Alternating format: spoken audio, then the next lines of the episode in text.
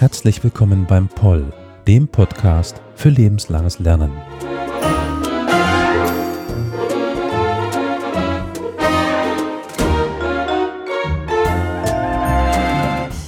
Heute mit einem Thema, das 1996 in einem, ja, sagen wir mal, nicht ganz ernstzunehmendem Musiksong verarbeitet worden ist. Aber bevor wir zu der eigentlichen Thematik kommen, möchte ich ganz herzlich erst einmal den heutigen Dozenten vorstellen. Herrn Pascal Rombaud. Herzlich willkommen. Ja, ich freue mich sehr, dass ich hier bin. Sie werden im kommenden Semester oder in diesem Semester einen Gasthörerkurs hier beim Zell anbieten über eine Thematik, die wir gleich vorstellen. Erst einmal äh, ganz allgemein zu Ihnen. Sie haben Theologie studiert und Pädagogik in Trier und Luxemburg dann auch und in Paris. Sie sind weit herumgekommen als ich. Und Sie haben dann als äh, Abschlussarbeit in Luxemburg über ein Thema geschrieben, das eben auch heute Thema dieses Podcastes ist. Ich sagte früher immer Amish, Sie haben mich gerade zu Recht verbessert, Amish People. Deswegen, wer den Song von 600, äh, 1996 noch kennt, von Weird Al äh, Yankovic, ähm, Amish oder Amish Paradise als Hommage an Gangsters Paradise. Aber das soll es jetzt erstmal äh, genug sein mit den äh, popkulturellen Vergleichen. Und wir kommen dann, denke ich, direkt eher zu dem Thema, den Amish People. Und das wäre meine erste Frage auch. Was sind denn ganz allgemein gesprochen erst einmal Amish People? Also, viele von uns haben ja aufgrund der Darstellungen im Fernsehen und im Kino, ich denke da nur zum Beispiel an Der einzige Zeuge äh, mit Harrison Ford, oder Amish Mafia, auch äh, ein, eine pseudo-scripted Reality-Show, eine gewisse Vorstellung von dieser religiösen Gruppierung entwickelt. Und man kann eigentlich bei den meisten Filmen und äh, Kinodarstellungen festhalten, so ist es tatsächlich überhaupt nicht. Die werden ganz oft als ein wenig äh, weltfremd, äh, naiv dargestellt, was aber äh, tatsächlich überhaupt nicht äh, der Fall ist und äh, es ist auch ein Ziel dieses Kurses, den ich geben möchte, sozusagen ein, ein realistisches, ein reales Bild von dieser religiösen Gruppierung vermitteln. Man muss sich das ungefähr so vorstellen, die Amish sind eine aus dem Protestantismus hervorgegangene äh, religiöse Gruppierung, die sich im Großen und Ganzen noch in etwa wie im 16., in, dem ausgehenden 16. Jahrhundert, im beginnenden 17. Jahrhundert sich äh, verhält, auch äh, Religion praktiziert und auch die gesellschaftlichen Strukturen im weitesten noch versucht so zu gestalten, also ihre eigenen gesellschaftlichen Strukturen, wie sie es eben seit 400 Jahren tun. Mir sind, denke ich, auch noch diese popkulturellen Vergleiche vor allen Dingen hängen geblieben. Die Leute, die eben keine Elektronik verwenden, die noch in Kutschen fahren, kein fließend Wasser haben und Medizin ablehnen, die moderne Medizin. Aber ich denke, diese Stereotype können wir nachher noch hinterfragen. Wir fangen aber vielleicht ganz vorne an. Sie sagen jetzt 16. bis 17. Jahrhundert und äh, sind die dort gegründet worden oder warum diese Zeit? Also wann sind denn die äh, Amish People gegründet worden? Also die Amish sind äh, eine protestantische Gruppierung, die eben im äh, 16. Jahrhundert als eine der vielen damals neu entstehenden protestantischen Gruppierungen, ich nenne nur äh, Luther, Calvin, Zwingli und Co. Alle diese Herren haben äh, sozusagen Protestantismus äh, neu erfunden und auch neu nuanciert. Und da wurden immer wieder Fragen diskutiert, theologische Fragen diskutiert, die entscheidend waren für die äh, jeweilige Gruppierung. Und eine entscheidende Frage, die damals gestellt wurde, war die Frage nach der Taufe. Und die Taufe, äh, nicht umsonst werden Amish auch Anabaptisten genannt, Taufen sind sozusagen der Hauptgründungsgrund für die Amish, nämlich man hat die Kindertaufe abgelehnt. Die Kindstaufe wurde abgelehnt, wohingegen sowohl die katholische Kirche zum damaligen Zeitpunkt als auch die Protestanten unter eben Luther und anderen, Calvin, Zwingli, dabei stehen geblieben sind und gesagt haben, wir wollen die Kindstaufe. Und daraus hin haben sich zuerst mennonitische Gruppierungen entwickelt, unter Menno Simons äh, beispielsweise. Und diese wiederum haben sich aufgespalten in, in weitere Gruppierungen, jeweils immer an dem Problem eines, an, an einem konkreten theologischen Problem. Und Jakob Ammann, daher kommt auch Amish, Jakob Ammann, ein Schweizer, hat dann letztendlich die Amish in dieser Form begründet, so wie wir sie heute noch kennen. Jetzt, so heißt, glaube ich, auch, wenn ich mich richtig entsinne, Ihr Kurs Old Amish People ich hatte, wie gesagt, vorher gar keine Ahnung, was jetzt Amish sind. Ich hatte nur diese Stereotypen im Kopf. Also wir haben dann die Gründung durch diesen Schweizer in der Schweiz. Ich weiß es nicht. Richtig, ja. Schweiz, Elsass, das waren die ersten. Auch die Pfalz, das waren so Verbreitungsgebiete in Europa. Ich denke, gerade die Gegenden werden auch nochmal wichtig später, wenn wir auf die Sprache kommen. Aber heutzutage verbindet das man ja die Amish vor allen Dingen mit den USA, sind dann wahrscheinlich im Laufe der Religionsstreitigkeit und Kriege dorthin ausgewandert, oder? Also äh, ja und nein. Die, die Amish sind äh, natürlich aufgrund dieser, dieses Festhaltens an der Erwachsenentaufe sozusagen von beiden Seiten angefeindet worden. Also von den Katholiken sowieso und von den Protestanten dann letztendlich auch. Das bedeutet, und das ist sozusagen das kollektive Trauma, das die Amish äh, eben bis heute haben, dass sie sich im Prinzip von beiden Seiten attackiert gefühlt haben. Und das hat sozusagen zu einer Art, zu einem Wunsch nach Abgeschiedenheit geführt. Abgeschiedenheit ist ein wichtiges Grundprinzip in diesen äh, Gruppierungen. Sie müssen letztendlich jede Frage stellen unter dem sozusagen unter der, der großen Glocke, was hat das mit Abgeschiedenheit zu tun? Und ich bevorzuge nicht zu sagen, sie lehnen das und jenes ab, sondern sie scheiden sich davon ab. Das heißt, sie möchten nicht damit in Verbindung gebracht werden. Das können wir nachher noch ein bisschen vertiefen. Aber letztendlich sind sie nicht ausschließlich wegen dieser religiösen Konflikte ähm, ausgewandert, sondern im Rahmen der normal stattfindenden Auswanderung. Also es gab jetzt nicht einen religiösen Exodus, weil es gab ja auch früh in Deutschland und auch in Europa Bereiche, wo Protestanten ungestört leben konnten, sondern es waren die normalen Auswanderungswellen, wie sie eben stattgefunden hat, sodass die Hauptauswanderung dann auch im 19. Jahrhundert stattgefunden hat. Okay, interessant. Ich hätte jetzt gedacht, dass es mehr damit zusammenhängt, aber jetzt vielleicht nochmal auf den Begriff dieser Old Amish People zurückkommen. Gibt es denn auch die ja. New Amish People? In der Tat, genau so ist es. Das Schicksal von protestantischen Gruppierungen ist ja, das lässt sich durch die gesamte Geschichte des Protestantismus ja sehen, es fehlt eine zentrale Instanz. Bei Katholiken ist das relativ klar, das ist der Papst. Bei Orthodoxen, also bei christlich-orthodoxen, ist es äh, sozusagen der, der jeweilige Metropolit oder Pope oder es gibt jedenfalls eine, eine zentrale Instanz und da das akzeptieren die Gläubigen, sagen wir mal, mehr oder weniger. Ne? Bei Protestanten ist es eben so, die sind ja aus diesem Geist der, des Protestierens gegen eine bestehende äh, religiöse äh, Praktik oder einen Inhalt, das müssen noch nicht mal immer Inhalte gewesen sein, sondern auch Praktiken, äh, sind die entstanden. Und so ist es auch gar nichts verwunderlich, dass wenn eben ein Jakob Ammann sagt, das könnte man aber besser machen oder das könnte man anders machen, dann wird sich wiederum eine neue Gruppierung daraus äh, ergeben oder sozusagen abspalten, wenn man es negativ formulieren will. Und so hat es eben im Laufe der Jahrhunderte immer wieder neue Abspaltungen gegeben von den Amish.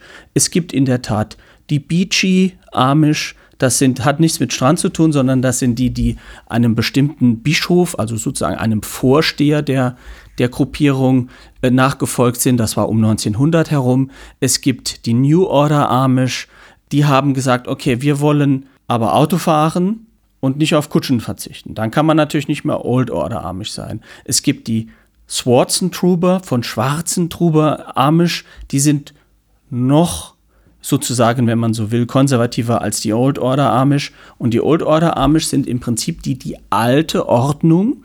Ordnung ist auch ein Terminus technicus bei Protestanten. Es gab eine erste Ordnung, die niedergeschrieben worden ist und daran halten die sich praktisch bis heute. Und das führt eben in der Praxis dazu, dass sie nach wie vor äh, Buggies benutzen, dass sie schwarze Buggies benutzen, dass sie nach wie vor Elektrizität nicht von öffentlichen Netzen beziehen, privat durchaus. Also ich bin auch schon bei einem Amish-Aufzug gefahren, der wurde dann mit Pressluft äh, betrieben und ähnliche Dinge. Und die Old Order Amish, die versuchen sozusagen die ursprünglichste Form des Amish-Seins zu bewahren.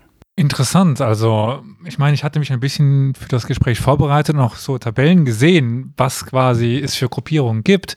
Und ich denke, am bekanntesten popkulturell sind dann, sind dann wahrscheinlich die Old Amish, äh, Amish People. In der Tat, ja. Das ist, ist genau so. Äh, das liegt natürlich auch daran, dass die optisch sehr präsent sind. Äh, sie können natürlich diese Abgeschiedenheit, die sie die sich wünschen, heute nicht mehr aufrechterhalten. Das geht in einer Kultur der Vereinigten Staaten in Klammern noch besser als bei uns, aber das geht in einer Kultur einfach nicht. Die müssen ja auch arbeiten, äh, die müssen äh, interagieren, die haben Kundschaft, weil sie müssen ja ihre Produkte verkaufen. Etwa die Hälfte, wenn nicht sogar mehr, arbeitet inzwischen auch in anderen Betrieben und ist nicht mehr selber Farmer oder ähnliches.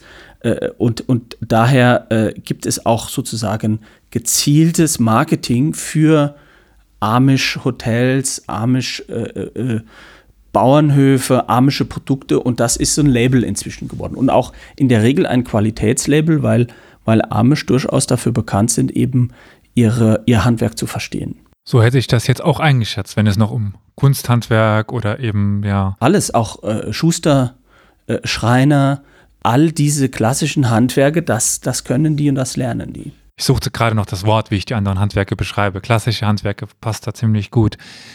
Jetzt verbindet man aber die äh, Amish nicht nur mit äh, schwarzen äh, Kleidungen, langen Bärten und Hüten, sondern auch mit den USA. Es sagten sie aber gerade eben, es war ein Schweizer und die waren dann verbreitet in, in der Pfalz, im Elsass. Aber heutzutage hauptsächlich in den USA oder täusche ich mich? Es gibt äh, in der Tat die größten Communities, Gruppierungen oder Denominations, wie man die nennt, die gibt es in den Vereinigten Staaten, aber es gibt auch äh, in Mittel- und Südamerika einige Amish oder auch Mennoniten, das verwischt dann ab und zu auch mal äh, Gruppierungen. Äh, das ist also nicht alleine ein US-amerikanisches Phänomen. Äh, in Deutschland gibt es keine mehr. Seit den 1940er Jahren gibt es keine Amish mehr. Es gibt nur noch Men Mennoniten. Die sind aber inzwischen auch in einer äh, protestantischen äh, Gruppierung sozusagen gemerged oder, oder migriert, wie man das nennen mag, verschmolzen.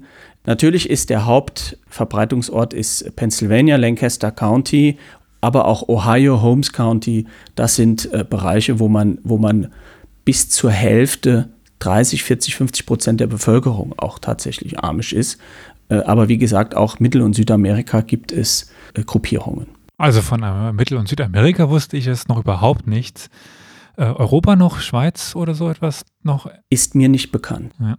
Wenn wir jetzt aber ein bisschen uns auf die theologische Ebene bewegen, welcher Religionsauslegung des Christentums folgen Sie denn? Dreifaltigkeitslehre, ähm, Jesus. Was ist denn die Religionsauslegung der Amish, der mhm. Amish People? Also die Amish haben im Prinzip einen, einen sehr grundsätzlichen Blick auf das Christentum. Es gibt, anders wie jetzt äh, bei Katholiken oder Protestanten, auch nicht einen äh, theologischen Überbau, der jedes Detail bis in äh, jede theologische Frage bis in jedes Detail regeln würde. Das interessiert die auch letztendlich nicht. Äh, Sie müssen sich vorstellen, es gibt 14-tägigen Gottesdienst. Der Gottesdienst findet immer in der Scheune eines Gemeindemitgliedes statt. So, das bedeutet, das wird da alles ausgeräumt, da räumen die Bänke ein und dann kommt eben der, der Gemeindevorsteher zur Predigt bzw. zur Durchführung des Gottesdienstes. Und dann haben die in der Tat Gesangbücher, zum Beispiel den Ausbund. Der Ausbund ist ein protestantisches Lieder- und Psalmenbuch aus dem 16. Jahrhundert. Das benutzen die noch ganz genau so seit 400 Jahren.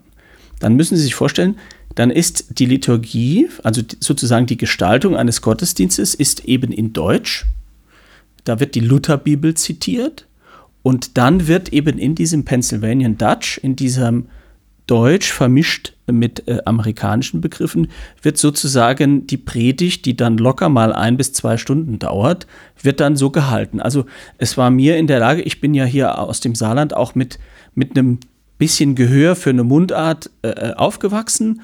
Ich habe schon bis zur Hälfte etwa verstehen können von dem, was gepredigt wurde. Es ist halt nicht so einfach, weil natürlich auch diese ganzen Laute anders klingen, wenn sie von Amerikanern ausgesprochen worden sind. Und es sind ja auch Amerikaner.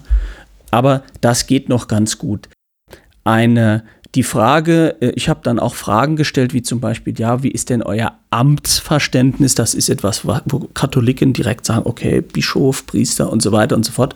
Äh, oder wie ist äh, sozusagen der Erlösungsgedanke? Hat das mit äh, Prädestination oder mit, äh, mit Vergebung irgendwas zu tun? Da sind die relativ sportlich unterwegs, sage ich jetzt mal. Also da gibt es keinen, keinen äh, sage ich mal, theologischen Schiedsrichter, der da über solche Fragen in, im täglichen Geschäft da äh, urteilen würde. Da sind dann auch wahrscheinlich die Unterschiede zwischen den Communities, also den verschiedenen Siedlungen, relativ groß, weil wenn es keine von oben auf Korrekt. gelegten Regelungen und Festlegungen gibt, dann kann man ja eben, wie man nun nicht nach gut dünken, aber zumindest doch freier entscheiden, wie man das Ganze auslegt. Also Sie hatten ja vorhin so ein bisschen auch die anderen Gruppierungen angesprochen. Also das ist, man muss sich das vorstellen, das geht ganz konkret um die Frage, wollen wir Reißverschlüsse tragen oder wollen wir Hosenträger oder Gürtel tragen? Wollen wir Telefone benutzen? Benutzen wir keines oder haben wir eines, das in, in der Dorfmitte steht und wir da hingehen können? Oder benutzen wir das Internet, aber keine, äh, benutzen wir Computer, aber eben nicht das Internet? All diese Fragen haben viele Denominations für sich beantwortet und äh, dementsprechend gibt es da Nuancen, Rollschuhe oder Fahrrad oder äh, Kette. Kette ist immer so ein kritisches Punkt, ne, weil die kritischer Punkt, weil die waren ja mal gefesselt und, und da hat man so negative Assoziationen. Äh, Hydraulik, darf ein Kaufmann ein Fax benutzen ähm, und so weiter und so fort. Äh, und das ist eben sozusagen das, was die unterschiedlichen großen Konfessionen, nenne ich es jetzt mal, äh, ausmacht und was eben dann auch im Kleinen tatsächlich schon im Nachbarort kann das durchaus schon anders gehandhabt werden. Aber man fühlt sich als Amish. Jetzt haben wir schon gehört, dass ja der Stand gegenüber oder die Einstellung gegenüber Technik ganz unterschiedlich ist. Gibt es denn theologische Begründungen, wieso genau ja oder nein und warum es auf diesem Stand man das festgemacht hat? Könnte man jetzt nicht argumentieren, wir müssen leben wie zur Zeit Jesus, ähm, sondern das ist ja dann irgendwie nicht die Zeit von Jesus, sondern eben die Zeit der Entstehung dieser Gruppen. Also das hat damit tatsächlich nichts zu tun. Also die, die Grundidee ist die Abgeschiedenheit. Amish wollen nicht von anderen abhängig sein. Also das bedeutet, die benutzen natürlich Technik, also auch einen elektrischen Rollstuhl benutzen die, die lassen sich medizinisch versorgen. Das sieht dann konkret so aus, wenn es einen einen medizinischen Zwischenfall gibt, dann werden die natürlich auch mit einem Auto gefahren. Es gibt Driver, das heißt, wenn die nach Philadelphia in die Klinik müssen, dann fahren Menschen, die dahin. Äh, es gibt natürlich äh, andere Dinge, die, die spielen auch Baseball und sowas, aber es gibt eben einige Dinge, die sie aufgrund ihrer Erfahrung, der geschichtlichen Erfahrungen ablehnen. Und das ist eine zu enge Bindung an gesellschaftliche Strukturen. Also sie lehnen zum Beispiel auch Wahlen ab. Die gehen nicht wählen. In der Regel gehen sie nicht wählen. Machen keinen Militärdienst, haben nie Wehrdienst gemacht, sind nicht in der sozialen Versicherung drin, weil sie selber sich um ihre Kranken kümmern, was nicht heißt, dass die nicht in ein Krankenhaus kommen. Das heißt das nicht. Wahrscheinlich dann, weil sie sagten, dass es andere Stromquellen gibt, also nicht an das kommunale Netz, aber an das eigene Netz dann halt anschließen. Zum Beispiel äh, kann da durchaus ein Generator stehen in einem Haus oder es wird eben mit Hydraulik was gemacht, das kann man ja auch. Es geht in der Regel um die Abgeschiedenheit. Ich mache es mal an einem Beispiel klar. Viele Milchbauern, viele Farmer sind Milchbauern. So, das heißt, sie müssen ihre Milch abliefern, damit die von einer Genossenschaft oder einer Firma entsprechend weiterverarbeitet und verkauft wird. Dazu sieht das Gesetz aber vor, dass es eben gekühlt sein muss. Es muss eine Kühlkette geben. Sie können also nicht Ihre Milchkanne bei 40 Grad im Sommer an die Straße stellen. Und da sind schon erste äh, sozusagen äh, Probleme entstanden, weil das eben schwierig war. Aber am Ende hat man es dann auch gelöst, indem man beispielsweise äh, hydraulische Kühlschränke oder, oder generatorbetriebene Kühlschränke oder ähnliches macht. Oder manche sagen, nee, da machen wir halt nicht mit. Das gibt es natürlich auch. Interessant. War mir so überhaupt kein Begriff. Und ich würde aber noch ganz gern ein bisschen bei der Gesundheit bleiben, bei der medizinischen Versorgung. So das Bild, was ich dort kenne, ist zum Beispiel, dass sie kein Fremdblut annehmen, also keine Blutspenden annehmen. Aber das kann mich jetzt, da kann ich jetzt auch komplett daneben liegen. Und das gibt es wahrscheinlich auch bei anderen religiösen Strömungen. Aber können Sie dazu etwas sagen? Also bei den Amish ist mir das nicht bekannt. Ähm, das kann natürlich sein, dass es äh, sozusagen von, von Dritten, dass sie da sagen, äh, wir machen das nicht vom Gefühl her glaube ich es nicht. Ich kenne es von den Zeugen Jehovas. Mhm. Die machen das, weil sie sich auf diese Bibelstelle äh, eben beziehen. Es kann auch gut sein, dass meine Erinnerungen da durcheinander geraten sind und ähm, ich das verwechselt habe. Jetzt, ähm, wo ich noch mal ganz kurz ein bisschen nachhaken möchte, ist das Pennsylvanian Dutch, Deutsch. Ähm, ich habe es mir auch schon ein paar Mal angehört. Es klingt interessant. Und das ist also entstanden aus der ursprünglichen Sprache der Einwanderer, dann wahrscheinlich so stand zwischen 17. und 19. Jahrhundert mhm, Deutsch und dann mit den lokalen Gegebenheiten. Also Pelsisch, ne? Also das ist äh, sozusagen so eine, so eine, es hört sich an wie so eine pelsische Mundart, ne? Gaul und Hinnersisch und äh, das kann man auch auf YouTube äh, äh nachhören. Naja, die haben natürlich ihre Sprache mitgebracht. Und das ist ja äh, eine völlig logische Entwicklung. Wenn sie in ihrer Kommunität weiter diese Sprache sprechen, dann bleibt die ja auch. Die verändert sich natürlich. Die, die sagen wir mal, die, die, die Fähigkeit, die Laute auszusprechen, verändert sich natürlich auch. Natürlich haben die R und, und, und so Sachen drin, weil sie eben da in dieser, in dieser Region leben. Aber es ist eine, eine, eine pelsische Mundart letztendlich die das ist. Und die hat sich natürlich bis in etwa 1900, bis die da eben sesshaft wurden, auch äh, eher reingehalten. Aber in dem Moment, wo dann natürlich neue Dinge dazu kamen, zum Beispiel Auto, Computer, äh, Highway oder sowas, das wurde dann sozusagen, das, dann wird das englische Wort integriert mhm. in, in diese, in diese äh, Pennsylvanian Dutch Sprache. Und das bewirkt bei uns natürlich diesen Eindruck, dass es auch eine gewisse englische äh, Art äh, hat, diese Sprache, aber es ist letztendlich äh, praktisch ein Dialekt, der eben inzwischen immer mehr durchsetzt ist von ähm, amerikanischen, American English und deswegen etwas schwieriger dann auch wird zu verstehen für, für unser eins. Aber am Ende im Gottesdienst selbst, Lieder und Lesungen sind und Gebete sind alles Deutsch von Luther. 1550, 1580, 1590, die Zeit, das ist, haben sie wirklich ganz genau so, wie es damals war. Was nicht heißt, dass es leichter für uns zu verstehen ist. Das stimmt, aber gedruckt war es schon, äh, sagen wir mal, die Lutherbibel war durchaus schon einigermaßen zu verstehen. Ja. Also der hat es ja versucht, so ein bisschen zu vereinheitlichen überhaupt erst. Also wenn ich jetzt nochmal an den Anfang unseres Gespräches zurückgehe und äh, mir jetzt versuche, mich zu erinnern, welche Stereotypen ich hatte, also dieses komplette Ablehnen von Technik, stimmt so nicht. Eben nur diese Abgeschiedenheit, dieses ähm, nicht auf andere ja, angewiesen sein. Dann ähm, auch die Sache mit dem Fremdblut zum Beispiel, die sich wahrscheinlich als komplett falsch herausgestellt hat, nur. Ist mir nie begegnet, ja, die, die Frage auch. Mhm. Dann ist das definitiv meiner Erinnerung mhm. geschuldet. Und ja, das Pennsylvania Dutch, das kannte ich dann schon. Ich muss mal gucken, ob ich hier in der Folge noch ein, ein kurzes Stück reinschneide. Das, das denke ich ganz interessant, um das mal so zu hören. Und auch wahrscheinlich Kleidung und so weiter.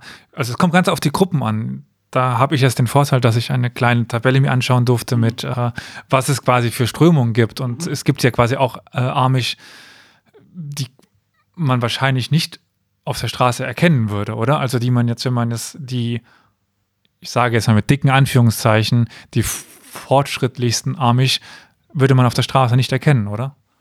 Das ist immer die Frage, was ist Fortschritt?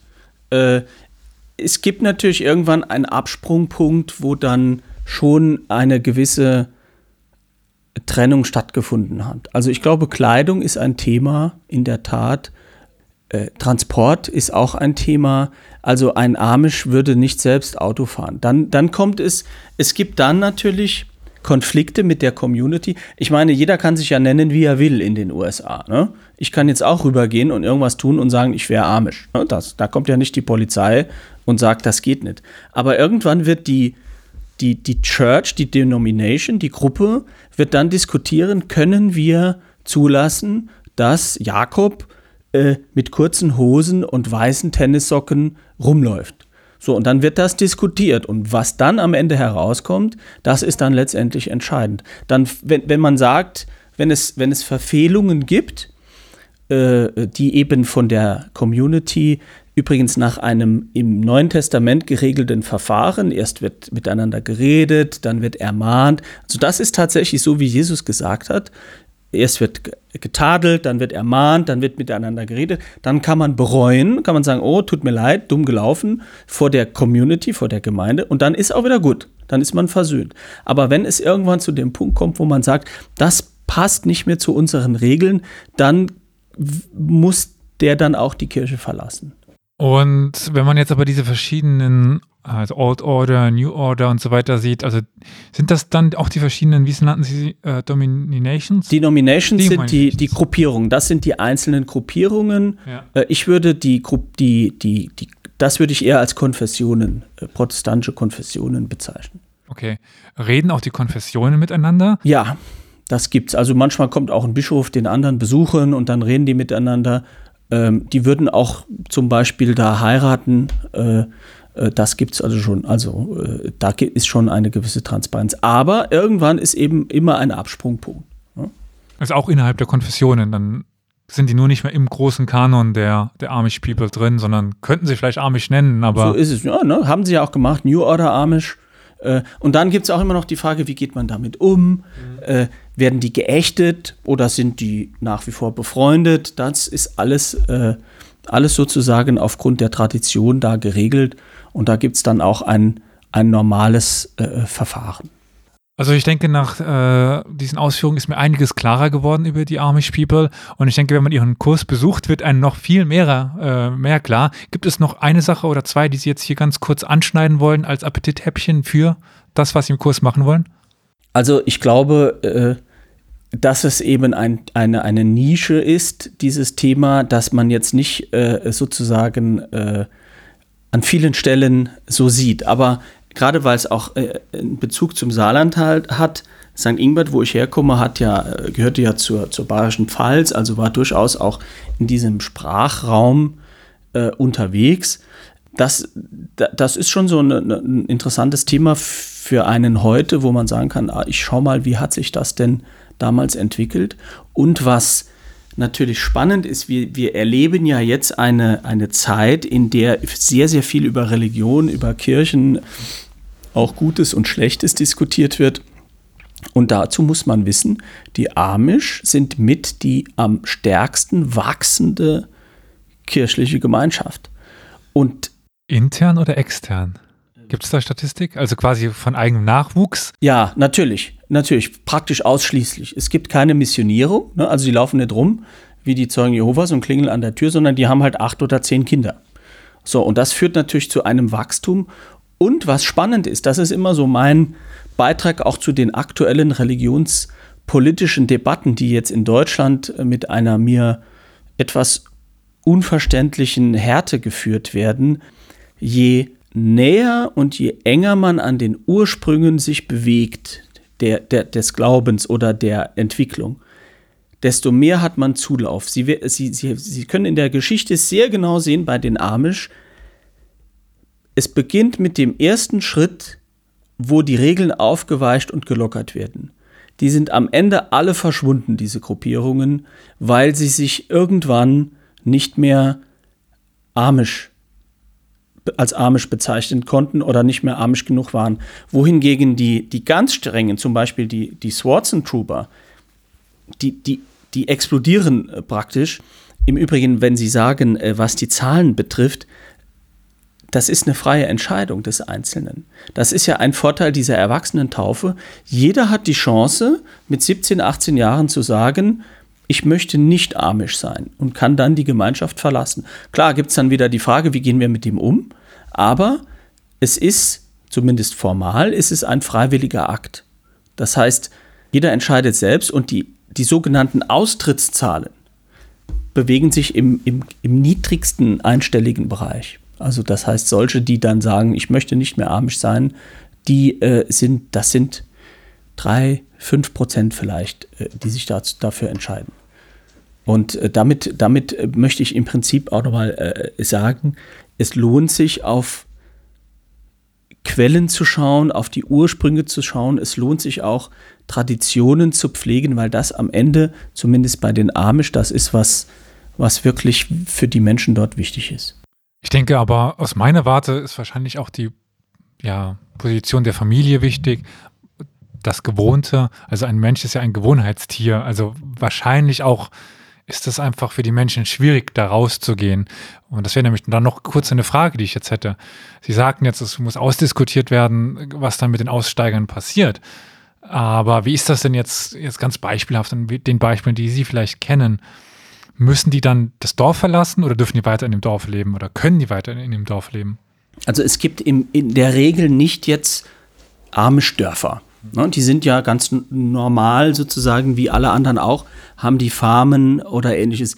Es kann sein, dass sie die Kirche verlassen müssen, also dass sie dann nicht mehr willkommen sind beim Gottesdienst. Äh, es gab auch immer wieder Streit darüber, kann man jemanden zum Beispiel, wenn eine, eine, ein Kind einen nicht armisch heiraten will, auch das gibt es ja. Wie geht man damit um? Werden die sozusagen separiert von der Gemeinde. Das nennt man Shunning, also werden die sozusagen beschimpft. Und, und, oder dürfen die nach wie vor besucht werden? Darf man sich gegenseitig besuchen? Das sind alles praktische Diskussionen, die äh, wirklich äh, relevant sind, in der Tat. Aber Sie haben recht, äh, wenn man es kritisch be betrachtet, natürlich äh, in der Regel endet nach dem neunten oder achten Schuljahr die Ausbildung und die Ausbildung ist schon stark daran orientiert, was eben in den amischen Communities dann auch äh, äh, gebraucht wird. Also äh, da lernt jetzt keiner Informatik und äh, auch nicht Weltraumtechnologie. und äh, äh, das erschwert natürlich gewissermaßen einen Ausstieg dann auch faktisch. Gut, aber ich denke, alles weitere kann man Sie dann in dem Kurs fragen. Die wichtigsten Informationen dazu werden in den Shownotes verlinkt sein. Also, liebe Zuhörenden, wenn Sie sich dafür interessieren, wie die Amish, ich sage es immer wieder falsch, es ist echt. Ähm, Sie müssen in meinen Kurs kommen. Genau. Äh, wie die Amish People leben, dann äh, schreiben Sie sich ein und äh, diskutieren Sie mit Herrn Rombo. Vielen Dank. Ich danke auch. Ich war ein Teacher in der Fleetwood Mittelschule. 32 Jahre. Na will ich dich mal paar Deutsche, Pennsylvania, Pennsylvanisch Deutsche Dinger lesen zu dir. Der erste ist entitled Pitter Pitter Karps Fresser. Pitter Pitter Karps Fresser. Hatten Frau, die weiß nicht besser. Halt sie in die Karpsstall, Gleich sie dort noch best von all. Peter Peter Karps Fresser. Mein da gleich den Henri besser. Peter soll is gornet she, muss zu deine erste. Peter Peter Karps Fresser. Gleich den Henri doch nicht besser. Londer Leser, Londer Schreiber, will er bei die erste bleiben. Zweit Ding, als wir lesen, entitled im Sand means footprints in the sand. And the word har is the Lord. E nacht hab ich gedrömt, als ich war am Laufen mit dem Haar im Sand bei der See. Es sind viele Visions, which mein Leben gewiss hoch in die Wolken Himmel. In jeder Vision hab ich gesehen, es war ein Fußtrapper, Fußtrapper im Sand. Deelmals war es zwei paar Fußtritte und andermals war es just Epor. Das hat mich gebadet. Weil's gesehen habe ich es durch die harte Zeit, wenn ich am Leiden war mit Schmerzen, Angst und Fehler, habe ich just Epor Fußtritte sehen können. So habe ich gesagt zum Herr, du hast mich versprochen, Herr, wenn ich dich nachlaufe, dann detst du laufen mit mir für immer. Aber ich habe es gemerkt, dass durch die harte Zeit in meinem Leben, es war eh paar Fußtritte im Sand. Für was, wann ich dir als Mensch gebracht hab, warst du nicht dort gewesen für mich. Der Herr hat nachgesagt, die Jahre, als du just die paar Fußtritte gesehen hast, mein Kind, ist, wann ich dich getroffen hab.